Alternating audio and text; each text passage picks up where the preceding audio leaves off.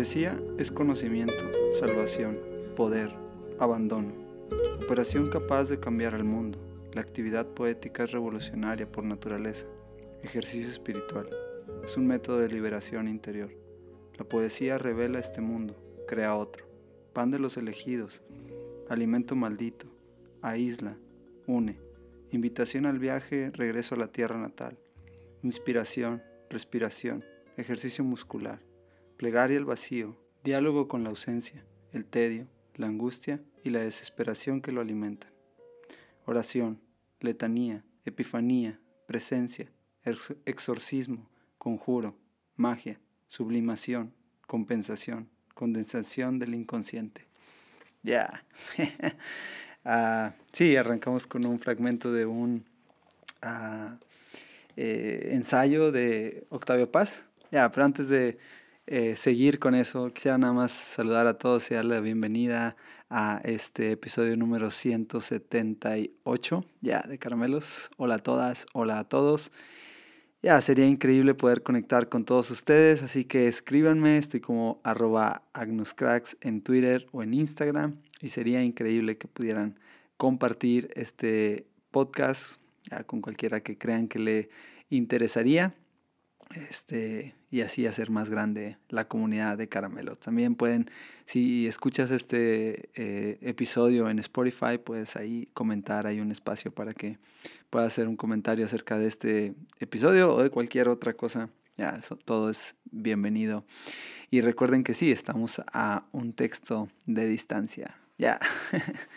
Dicho eso, vamos a lo que he preparado para esta semana. Ah, tengo unas semanas que he estado escuchando algunas reflexiones o sermones, tal vez sea la mejor palabra, acerca de algunos profetas, todo esto del maestro César Soto. y sí, he estado como dándole vuelta a eso hace ya algunos años también.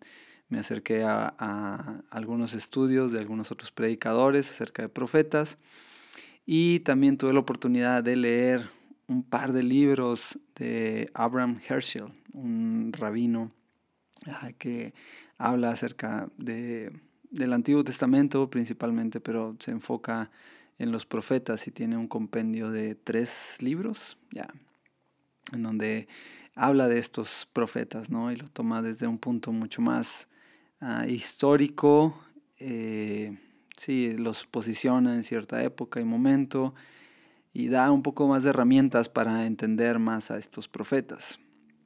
Todo esto porque, ah, no sé, vino, vino como a calzar, como anillo al dedo todos estos temas, ah, porque como saben doy un webinar y, estaba leyendo algunas cosas de, la vida del apóstol Pablo y me quedó un verso por ahí que donde da una indicación directa a, la iglesia en, en cierta ciudad y les invita a que sobre todo profeticen.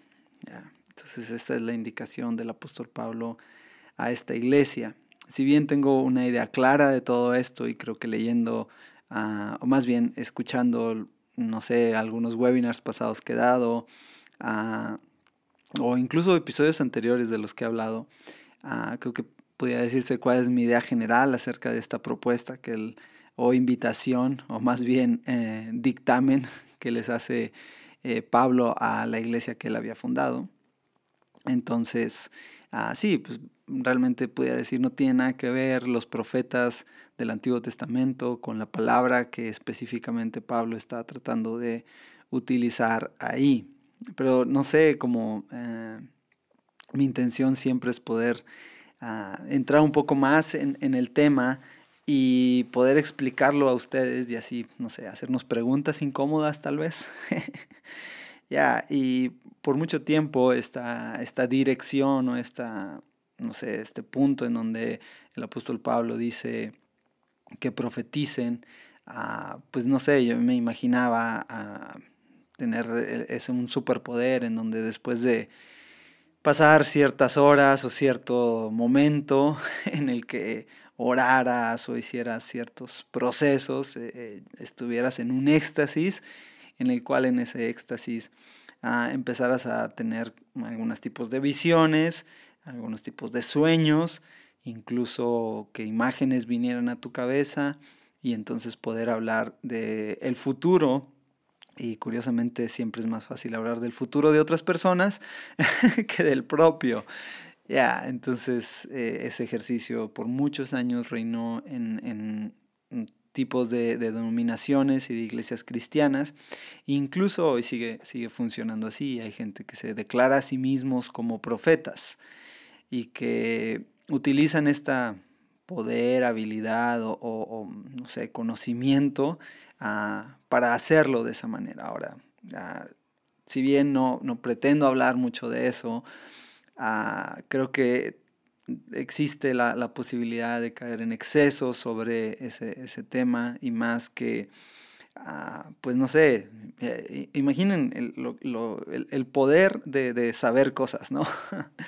Ah, creo que no existe algo más poderoso en este mundo que el conocimiento, más que el dinero, más que las posibilidades ah, de haber nacido en cierto lugar, en cierta época. O sea, creo que el conocimiento ah, puede adquirir todas esas anteriores como tal, ¿no? Entonces, el poder saber cosas y más de alguien, no sé, es, da, da, da un estatus, ¿no? ¿no? Da, da, alimenta el ego, alimenta el, hambre de poder ser, sentirse superior a otros. Ya, creo que esa es, es una buena definición.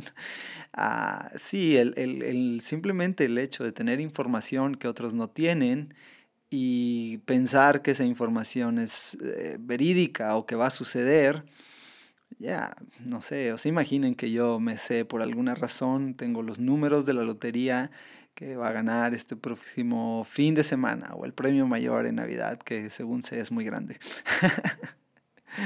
ya después les puedo platicar un poco de, la lotería y tal, pero en mi, en mi experiencia ya hace algunos años. Pero sí, eh, no sé, imaginen que yo supiera esa información. Y, pues no sé, eso me daría toda la riqueza posible del mundo o una gran cantidad de riqueza posible, ¿no? Entonces, o que yo pudiera vender cierta información para que a otras personas ah, les fuera bien en su vida o tomaran las decisiones correctas que les van a, a minorar el esfuerzo y, el sufrimiento de los de lo cotidiano de este, de este mundo, ¿no? Entonces, ah, ya hay poder en, esa, en, en esas habilidades como tal. Entonces, ah, si somos honestos con estas prácticas, ah, creo que tienden mucho a, generar ese, ese, control sobre otros, ese sentirse que tenemos el ABC de la vida, y les digo, y, y repito y recalco que es mucho más común tenerlo hacia otras personas que hacia uno mismo. Si bien la indicación del apóstol Pablo en mi opinión y según lo que he estudiado, es una indicación mucho más directa a poder eh, declarar cosas sobre nuestra vida, hablar cosas buenas, eh, a, declarar cosas que van a sucedernos de alguna manera que sí, que tratemos de marcar una línea hacia nuestro futuro. Creo que es una forma más fácil de decirlo. Ah, pero nunca lo hace que lo hagamos en para otras personas, sino la, la, indicación principal es para hacerlos hacia uno mismo, entendiendo a toda la, la, la, carta que está escribiendo, en este caso es a Corinto, toda la, serie de advertencias y de indicaciones que les está diciendo, ah, es hagan todo esto y profeticen sobre su vida o, declaren cosas buenas sobre su vida o caminen sobre estas advertencias sobre su vida y les va a ir bien. Que en realidad no tiene eh, mucha convergencia con el, con el tema de los profetas del Antiguo Testamento. En realidad son temas, me atrevería yo a decir, separados. además de que han pasado muchos años y así en una pincelada lo que los profetas del Antiguo Testamento estaban haciendo y esta es mi postura y ya es algo que solamente yo lo pongo en la mesa para todos ustedes. Es una forma muy diferente de, proponer eh, algo. Para, para el apóstol Pablo lo que le está diciendo es hablen bien de su futuro, ¿no? predigan o, pongan un camino de ciertas reglas y preceptos que si los caminan y los hacen, pues les va a ir bien. A, a, diferencia de lo que está pasando en el Antiguo Testamento con los profetas, que están hablando mucho más de una denuncia como tal. Ya, o sea, ellos no es que estuvieron sentados sobre un momento y un trance, y aunque ellos lo puedan pintar con palabras así, no es que sus ojos se pusieron en blanco y empezaron a escribir a lo loco cosas que les venían sin sentido o con todo el sentido a, su, a su mente y entonces las, las pasaban a un, a un papel como tal, ¿no? Ah, entonces, eh, el profeta no funciona así en el Antiguo Testamento. El profeta es alguien que denuncia y la mayoría de las cosas son denuncias ah, sociales, políticas. Eh, está denunciando la, desigualdad social, está, está, denunciando el profeta todo aquello que eh, va en contra de los principios y preceptos que se le ha enseñado al pueblo como tal. ¿no? La ley ha marcado ciertas cosas la ley ha indicado que se camine de cierta manera, entonces el profeta lo que está haciendo es denunciando eso y a través de esa denuncia está tratando de proponer lo que va a suceder si no se sigue, ah, si no se hace algo, si no se cambia, si no se transforma. Todo profeta va a tener eh, como resultado final la esperanza, que es algo que no podemos dejar de lado en, los profetas del Antiguo Testamento. ¿Y cuál es la esperanza? Que si se retoma el camino, que si se vuelve a hacer lo correcto, que si se es consciente de lo malo que se está actuando y caminando, entonces el favor y la misericordia de Dios va a venir sobre el pueblo. Entonces, ah, que es muy diferente, pero pudiera considerarse que en la intención eh, Pablo y los profetas están haciendo lo mismo. Están tratando de proponer que a, través de nuestra mente, a través de nuestro conocimiento y de lo que hemos probado que es bueno y que sabemos que es bueno, lo declaremos hacia un futuro y caminemos sobre él y entonces nuestra vida tendrá un mejor amanecer, tendrá unos mejores días, o al menos seremos más conscientes de que el favor de Dios siempre estará sobre nosotros y que en eso sí convergen los profetas del Antiguo Testamento con el apóstol Pablo en esta indicación. Pero donde quisiera centrarme es en la forma en la que los profetas del Antiguo Testamento utilizan a sus palabras para alcanzar, llegar al pueblo. Y el método, me gusta considerarlo así, es ellos son poetas. Así, ah, así lo propone eh, Abraham Herschel, eh, que los profetas en realidad, en pocas palabras, o en un resumen como tal, son poetas que utilizan los medios que están a su alrededor para explicar la situación actual y la situación futura de lo que va a suceder si no se cambia o, en su defecto, de lo que puede suceder si se vuelve al camino. Entonces, ellos ven una problemática, la analizan, la entienden, pero la llevan en palabras mucho más, ah, y no, no quiero decir sofisticadas, porque no es que sean sofisticadas, pero palabras mucho más adornadas palabras que a lo mejor hacen ah, reaccionar, que hacen meditar, que hacen sentarse al que escucha y reaccionar a esas, al, que escucha. ¿ya? Entonces, ah, de alguna manera la, poesía o la, la profecía en el Antiguo Testamento termina siendo eso, una propuesta de una persona que entiende una situación, que ve el resultado caótico de esa situación si no se hace algo y entonces hace una propuesta. Si bien cuando leíamos al inicio la, definición o la amplia eh, y ambigua definición de Octavio Paz acerca de poesía, no sé, hace, hace clic con todo esto, me hace un match con todo esto y subrayé algunas cosas Ah, que quisiera leerles y juntos ir analizando de este ensayo que se llama Poesía y Poema de Octavio Paz. Eh, está en varios libros, este, está en un compendio que yo tengo como tal, pero ah, si ustedes quisieran leer dónde está originalmente escrito, está en El Arco y la Lira, en un libro de 1956 eh, de Octavio Paz, volumen 1, El Arco y la Lira. Ya. Está este breve ensayo y dice así algunas cosas que subraya. Dice, hay máquinas de rimar, pero no de poetizar. Por otra parte, hay poesía sin poemas. Paisajes, personas y hechos suelen ser poéticas. Son poesías sin ser poemas. Ya, la propuesta uh, de Octavio Paz en este punto es a todo lo que está a nuestro alrededor tiene la capacidad de ser un poema como tal. Es como si fuera materia prima para el que está dispuesto a hacer un poema. Ya.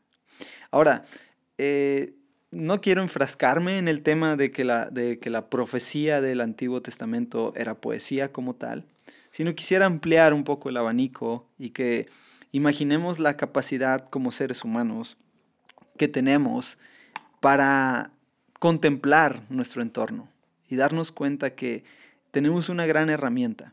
Y con esto lo conecto a la indicación. Y sí, estoy haciendo una pequeña yoga espiritual, pero me gusta imaginar eh, esta indicación del apóstol Pablo en donde ya que sobre todo todos nosotros profeticemos. Entonces, ¿qué tal que hacemos caso a esa indicación, pero la hacemos de esta manera? con esta propuesta y solo, solo es mi propuesta. Todo lo que hay a nuestro alrededor, todo lo que está ahí, personas, hechos, tienen la capacidad y el potencial de ser poesía para nosotros. Y que en nuestras manos está eh, la habilidad que sí, tal vez podremos ir desarrollando, afinando, eh, dándole mejor forma y color a las cosas. ¿ya? Y entonces crear un poema. Crear un poema de lo que vivimos y de lo que somos. Y un poema no siempre tendrá eh, la capacidad de ser hermoso. Eh, ya, tal vez siempre podrá ser hermoso, pero no siempre podrá hablar de lo bonito y que es la vida. A veces un poema es oscuro. Ahí están los salmos. Ya, hay salmos que son densos, que son oscuros, que nos hablan del dolor ah, y de lo humano y frágiles que somos como tal. Tengo otra idea por acá. El poema no es una forma literaria, sino el lugar de encuentro entre la poesía y el hombre. Entonces eso deja a nuestra, abierta la posibilidad de que el poema y el poeta no terminan siendo una serie de normas y preceptos y de rimas, porque, ves, normalmente cuando uno habla de poesía, eh, piensa o se imagina, o yo pecaba de eso hace algunos años, en el que la poesía tenía que rimar, ¿no? Y tenías que, y si querías hacer un verso, entonces ah, tenías que ah, ver las palabras finales para que la siguiente ah, saliera una, una buena rima, y entonces eso estaba hablando de un buen poema. Y si bien sí, eso es parte de una buena lírica, pero en, realidad eso no es la poesía como tal. La poesía es algo mucho más amplio, mucho más enriquecedor, mucho más una herramienta del ser humano para poder poner palabras a lo que a veces no tiene palabras. Y no todo tendrá que tener el sentido para una sociedad actual, sino mientras haya un sentido propio, ah, creo que entonces podremos desahogar mucho de lo que está dentro de nosotros. Tengo una idea más. Dice, para Aristóteles, la pintura, la escultura, la música y la danza son también formas poéticas como la tragedia y la épica. Y creo que así, para Aristóteles, ah, la poesía termina siendo parte de toda una expresión humana. Creo que, en mi opinión, la poesía es una de las expresiones más grandes que el ser humano tiene a su disposición. Ya es poder eh, contemplar nuestro entorno, nuestro, nuestra sociedad, poder hablar de ella, poder mostrar eh, cómo se desarrolla dentro de nosotros, cómo nos afecta, cómo nos invita a caminar, cómo nos ah, imposibilita muchas veces de sentir, en fin, ah, de alguna manera el expresar artísticamente eh, a través de otras disciplinas, este, es, eso, es poder expresar nuestros sentimientos de lo que, eh, a lo que nos enfrentamos en el día a día. Ya. Entonces la palabra muestra todas sus entrañas, todos sus sentidos y alusiones, como un fruto maduro o como un cohete en el momento de estallar en el cielo. Ya.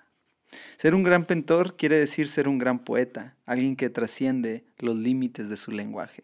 Ah, y esto podría aplicarse ser un gran arquitecto, ser un gran músico, ser un gran eh, actor, ser un gran trabajador, ser un gran em, eh, director, ser un gran empleado, ser un gran alumno, ser un gran maestro. Ya, podría aplicarse en cualquiera área de nuestra vida.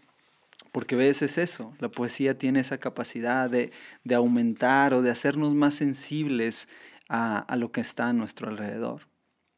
Y de nuevo, no, no me malentiendan como que la poesía tiene que ser ah, leer un libro en donde me, acerque al poema de tal o cual persona y entonces sea más sensible a, ese poema. Y está bien si, si, si esa es la intención acerca de acercarnos a poesía. Pero creo que en el tema más amplio y la palabra más amplia de poesía. Es esa capacidad de que todos podamos ponerle mm, palabras.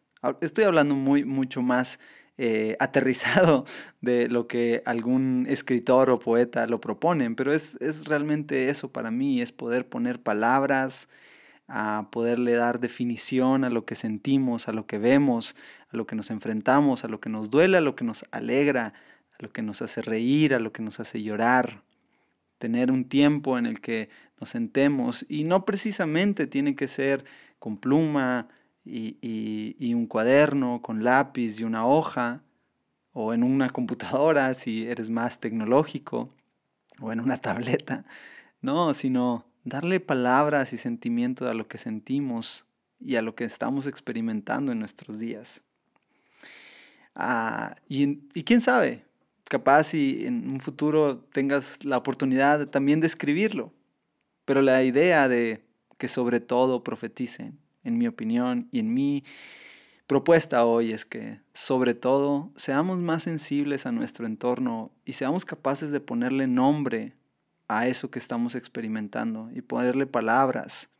Y no tiene que tener una, una rítmica, ah, ni eh, rimar, ni, en fin, no tiene que ser con unas reglas de, eh, que la, la poesía propone como tal o que los estudiosos han dictaminado que la poesía tiene que tener, sino que es mucho más un ejercicio en el que somos conscientes de nuestro entorno, de cómo vemos la vida, de cómo nos enfrentamos a ella, de que hay carencias y que también hay habilidades diferentes a las de otros.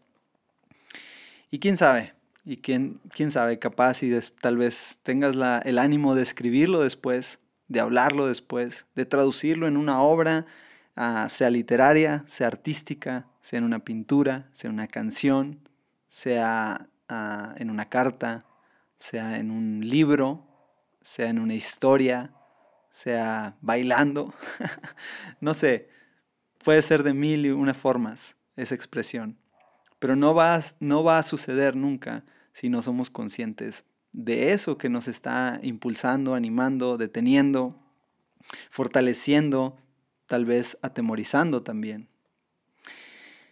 Pero si, va, si nos enfocamos mucho más al tema de enfrentarnos a, a lo que sucede, tengo esta idea de Octavio Paz. Dice, cada lector busca algo en el poema y no es insólito que lo encuentre, ya lo lleva adentro. ¿Ves? Porque ah, cuando nosotros nos enfrentamos a otras obras, y no precisamente a, una obra literaria como tal, eh, a una obra de arte, a una canción, en fin, eh, nosotros vamos a querer encontrar en esa cosa, en esa expresión artística, lo que ya está dentro de nosotros. Porque no sé, hay algo dentro que nos conecta, hay algo que nos hace eh, ser uno mismo con mi igual. Es parte de esa mística en la que Dios nos ha creado y nos ha desarrollado como uno solo, un mismo ser, en el que somos todos diferentes, pero a la vez sigue habiendo algo, un chip, un ADN dentro de nosotros que nos termina conectando. No sé, y cuando tú lees un poema eh, de alguien, vas a buscar el dolor si estás pasando por una situación dolorosa. Cuando tú lees cierto poema, vas a encontrar o vas a descubrir que despierta a ti el amor porque estás experimentando un momento especial en tu vida. Entonces, el poema, la poesía, no es más que solamente una posibilidad. Y esa es una de mis invitaciones finales, en la que en esta semana, no sé si tengas el tiempo la intención o, o lo que hemos hablado haya hecho clic en tu, en tu mente y en tu corazón.